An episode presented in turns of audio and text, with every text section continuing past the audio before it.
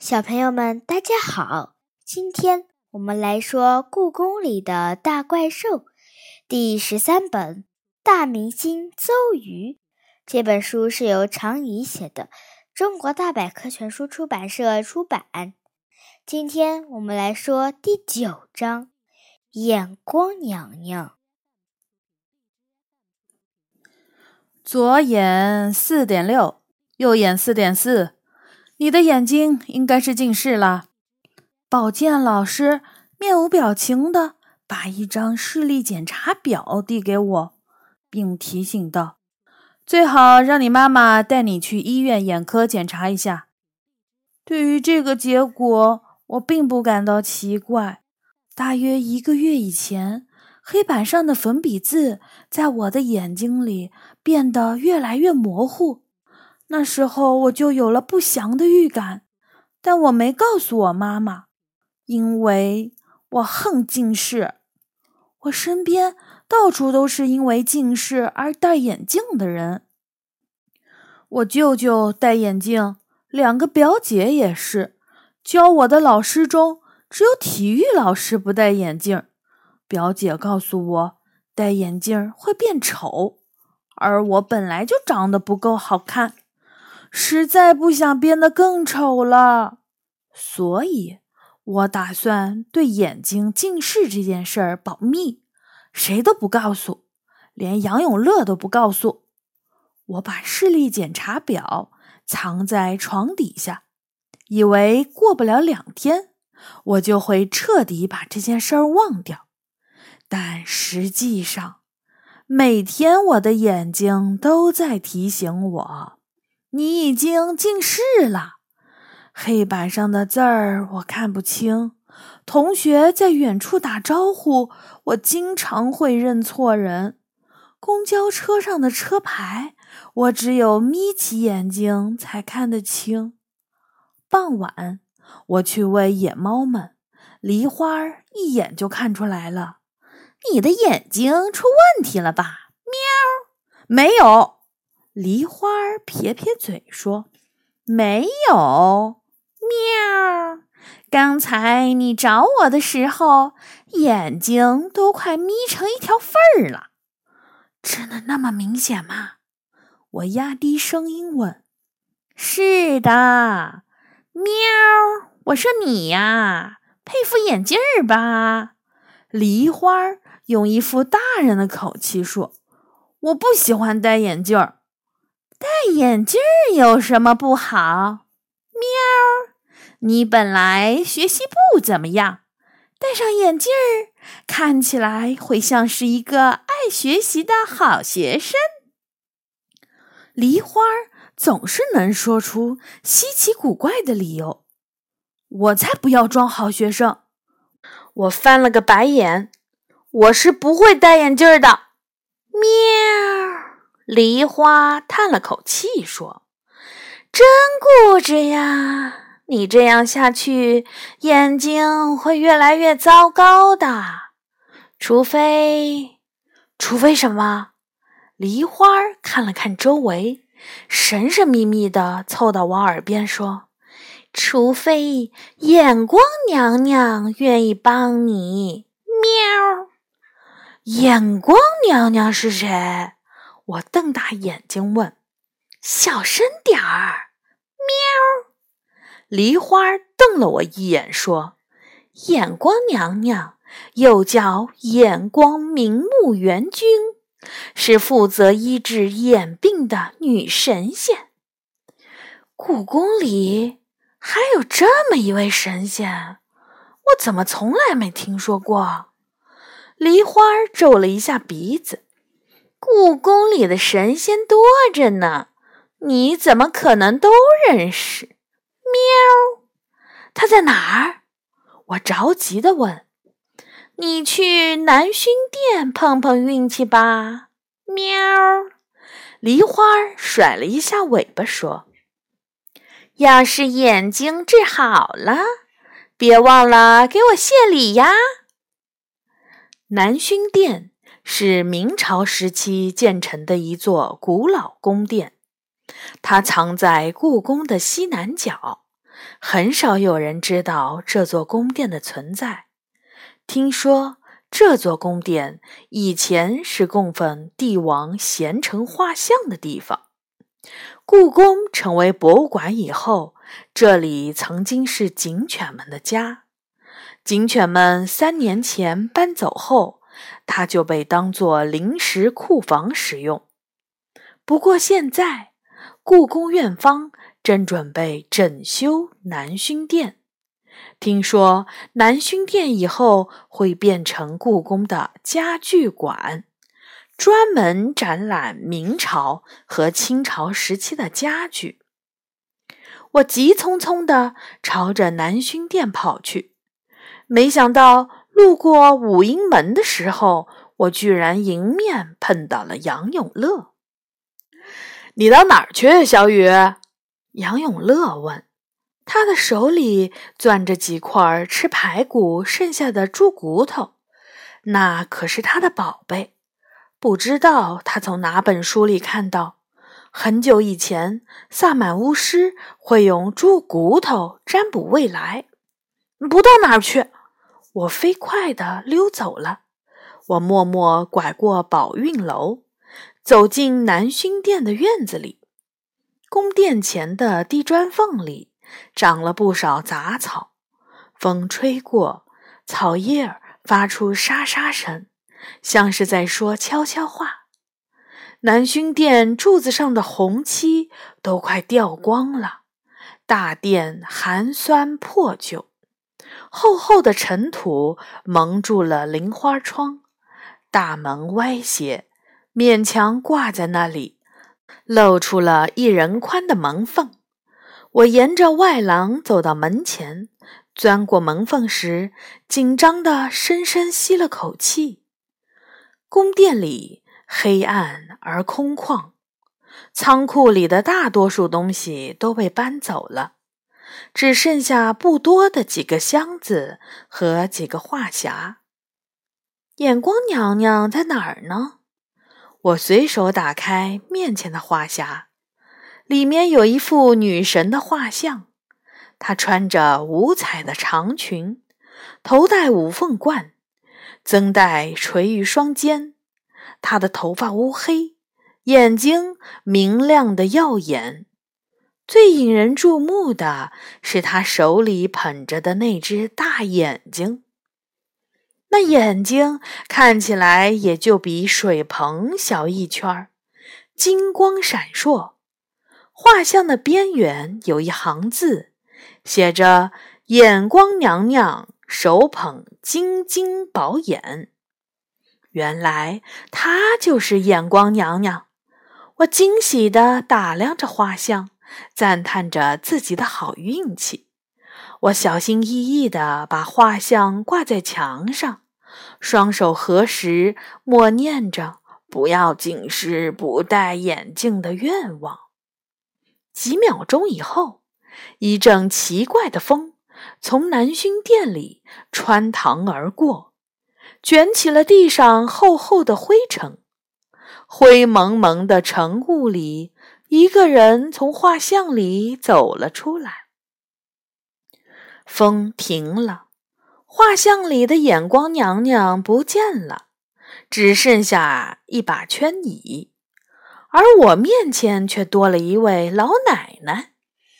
她是个很老很老的小个子妇人，头发全白了，脸上的皱纹比干裂的土地裂纹还多，除了一双眼睛依旧闪亮，她与画像里的女神没有任何相似的地方。如果不是亲眼看到她从画像里走出来，我绝不会相信，她就是画像里的眼光娘娘。她低头对我微笑，真好啊！我已经好久没有看到孩子了，小女孩，新鲜的生命。您能让我的眼睛变好吗？我不想近视。我急切地说。当然可以，不过你要恭恭敬敬的拜我三次。眼光娘娘把圈椅从画像里拽了出来，就像是从书架上拿起一本书那么简单。她舒舒服服地坐在椅子上，静静地打量着我，说拜就拜。我在她面前认认真真地磕了三个头。眼光娘娘似乎很享受我的叩拜，她闭上眼睛。双手交叠放在膝盖上，这时候奇妙的事情发生了。眼光娘娘的身体有了变化，她脸上灰色的皱纹渐渐变淡，头上稀疏的白发渐渐变黑变浓密，她的胳膊变得丰盈起来，原本布满老人般的皮肤。变得越来越红润，她变得越来越年轻。眼光娘娘深深吸了口气，慢慢的睁开了眼睛。此时，她已经变成了一位年轻的女神。漆黑的秀发挽在脑后，皮肤光滑洁白，手指如水葱般白嫩。嘴唇红润，和画像中的模样分毫不差。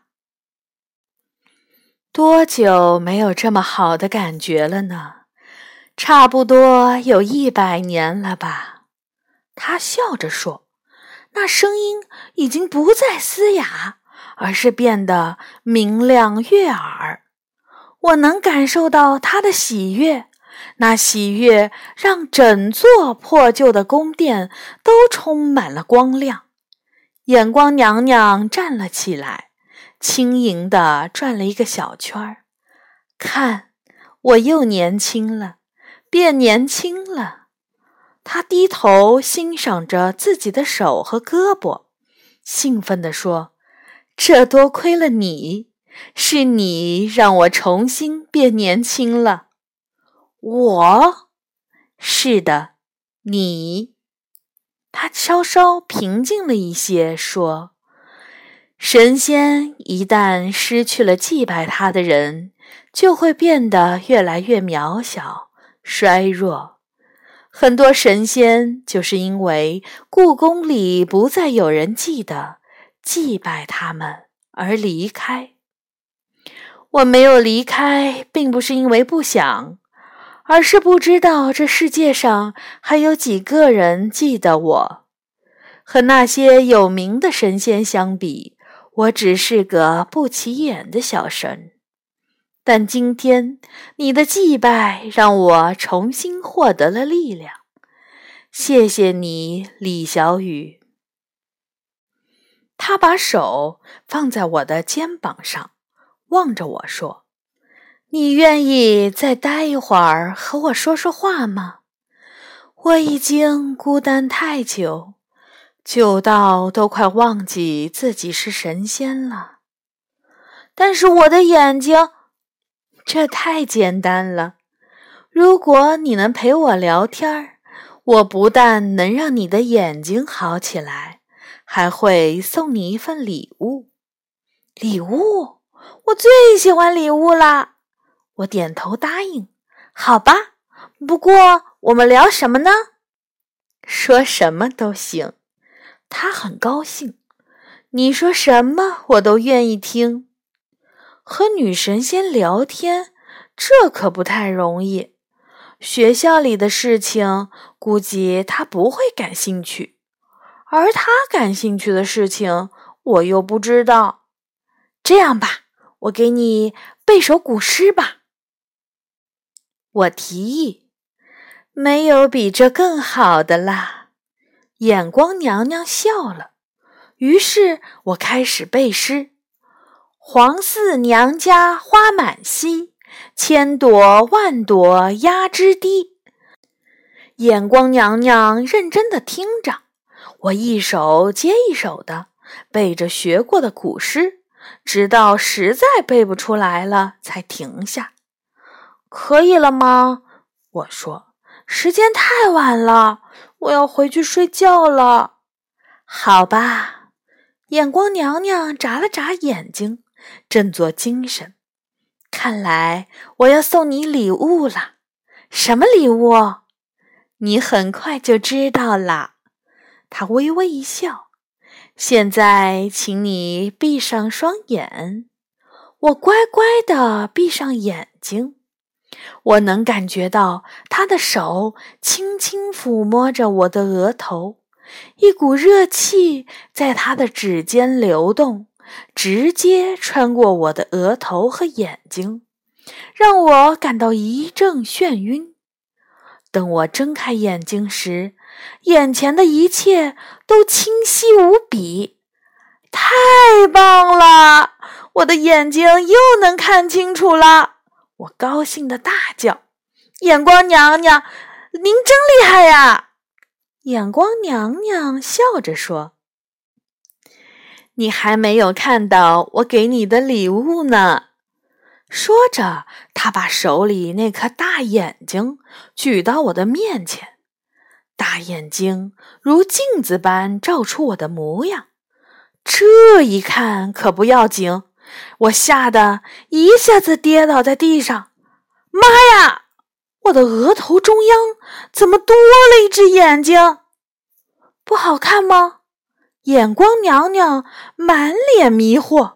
好看？怎么会好看？我变成怪物了，三只眼的怪物！我哇的哭出了声。别哭啦，你根本不知道。这只眼睛有多神奇？眼光娘娘说：“它可以看透人的内心，知道别人心里想什么。这可是连神仙们都很想得到的灵之眼。”我抹了把眼泪，抽泣着：“他就是再好，我这个样子也没法见人啊！”别着急。说着，眼光娘娘把我头上的发夹摘下来，让头发帘垂在额头上。看，这样不就遮住了吗？想知道别人想什么的时候，只要偷偷把头发帘掀开就成了。如果有一天你不想要这只眼睛啦，只要轻轻念一句咒语。它就会消失，但有一点你要记住：无论遇到什么事情，你都不能把这只眼睛送给别人。你能保证吗？我保证。我不再哭了。那让这只眼睛消失的咒语复杂吗？很简单。他轻轻在我耳边。念了一句四个字的咒语，问道：“记住了吗？”“嗯。”我点点头。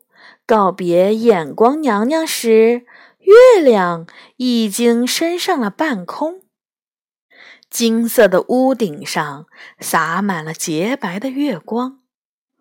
第三只眼睛真有意思，这样我不就变得……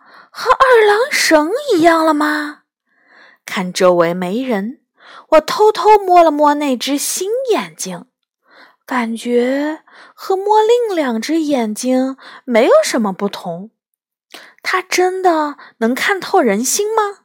如果这是真的，那动物的心、怪兽的心，它是不是也能看透呢？正这样想着，就有一只白色的野猫。啪嗒一声，跳到了我面前。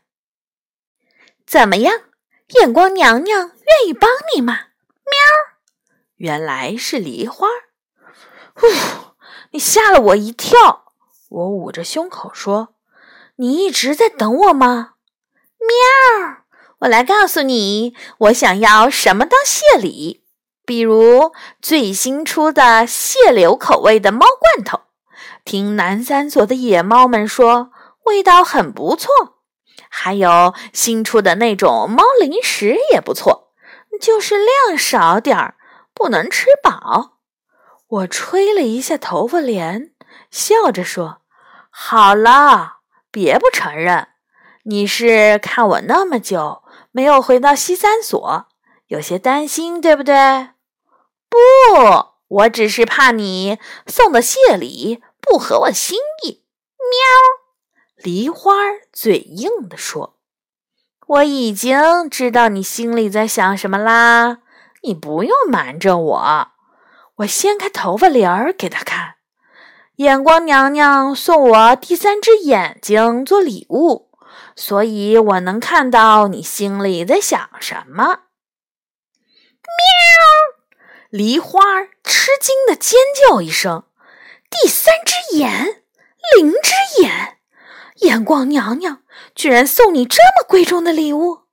是啊，她挺喜欢我的。”我开始有点得意了，能把它送给我吗？喵！梨花舔了一下鼻尖。你要它干什么？我吓了一跳。喵！如果我拥有了第三只眼睛，能知道大家都在想什么，就再也不担心故宫怪兽坛缺新闻啦。他兴奋地说。而且我会变成一只神猫，大家都会怕我、尊重我，再也不会有谁敢欺负我。不行，我答应过眼光娘娘，不把它送给任何人。我紧张的挺直后背，加快脚步朝前走去。我不是人啊，我是一只猫，你要它也没什么用，还不如送给我。喵！梨花不甘心的紧紧跟在我身后，不送就是不送。我头也不回的说：“无论是谁，都会想要你的第三只眼的。”喵！他警告我说：“虽然你拥有了强大的能力，但你的麻烦也开始了，还不如送给我，免得惹祸上身。”我不会改变主意的，我说，你吓唬我也没用。梨花跟了我一路，一直絮絮叨叨的劝我把灵之眼送给他，直到走进西三所，他看到我依然毫不动摇，才失望的离开了。第三只眼睛真好用，我可以轻易看透别人的心思。老师刚迈进教室，我就知道今天会不会做课堂测验。同班男生的恶作剧能被我一眼看破，我再也不怕上课被老师提问，因为我能轻易的在老师心里找出正确答案。去喂野猫的时候，我能立刻知道是不是有人已经喂过了它们。也一眼就能看出妈妈今天心情怎么样。总之，什么事情都别想瞒住我。但是，梨花的话就像是预言。不过一天的时间，我拥有第三只眼睛的事情就在故宫里传开了。每当夜色降临，总会有几个来向我要眼睛的家伙，他们中有动物，有精灵，有怪兽，甚至有神仙。有的精灵和神仙还提出拿很宝贵的礼物来交换那只眼睛，我都忍住没有答应。没办法呀，我答应过眼光娘娘的事情，总不能失信啊。于是，更麻烦的事情发生了。一天半夜，我睡得正香，却感觉到头上一阵瘙痒。我闭着眼睛，伸手去挠痒痒，却无意中抓住了一条毛茸茸的腿。我尖叫着从床上跳了起来。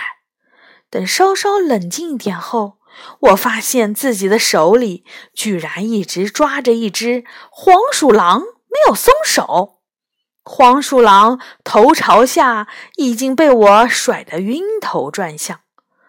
我喘着粗气儿问：“你，你是来偷眼睛的，对不对？”“呃，不不不，我就是来说声晚安的。”黄鼠狼从我的手里挣脱出来，“胡说！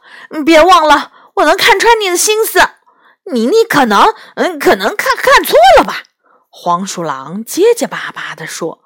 他一边说，一边往后退，然后一个转身，飞快地撞开了门，逃跑了。不能再这样了！我抓住头发，瘫倒在床上。再这样下去，总有一天我会被吓疯的。虽然能看穿别人的心思，让我感觉很不错。但是这样担惊受怕的日子，我可过不下去。于是，我轻轻念出了眼光娘娘教我的四字咒语。瞬间，我的脑门上升腾起了一阵热流。等到热流过去，我的第三只眼睛便消失了。额头上的皮肤恢复的和从前一样，一个小裂纹都没有留下。真可惜呀！我叹了口气。不过总算能睡个好觉了。我躺在床上，舒舒服服的睡了一夜，再也没有谁来打扰我。不过，等到第二天睡醒的时候，我愣住了，眼前的一切又变得模糊起来。咒语不但让第三只眼睛消失了，也把眼光娘娘给我施的其他魔法变没了。我又开始近视了。要不要再去找眼光娘娘呢？我想了又想，觉得还是让妈妈带我去配副近视眼镜更简单一些。好的，小朋友们，这章就结束了。下一次我们会来说第十章，我们被蜘蛛绑架了。小朋友们，晚安。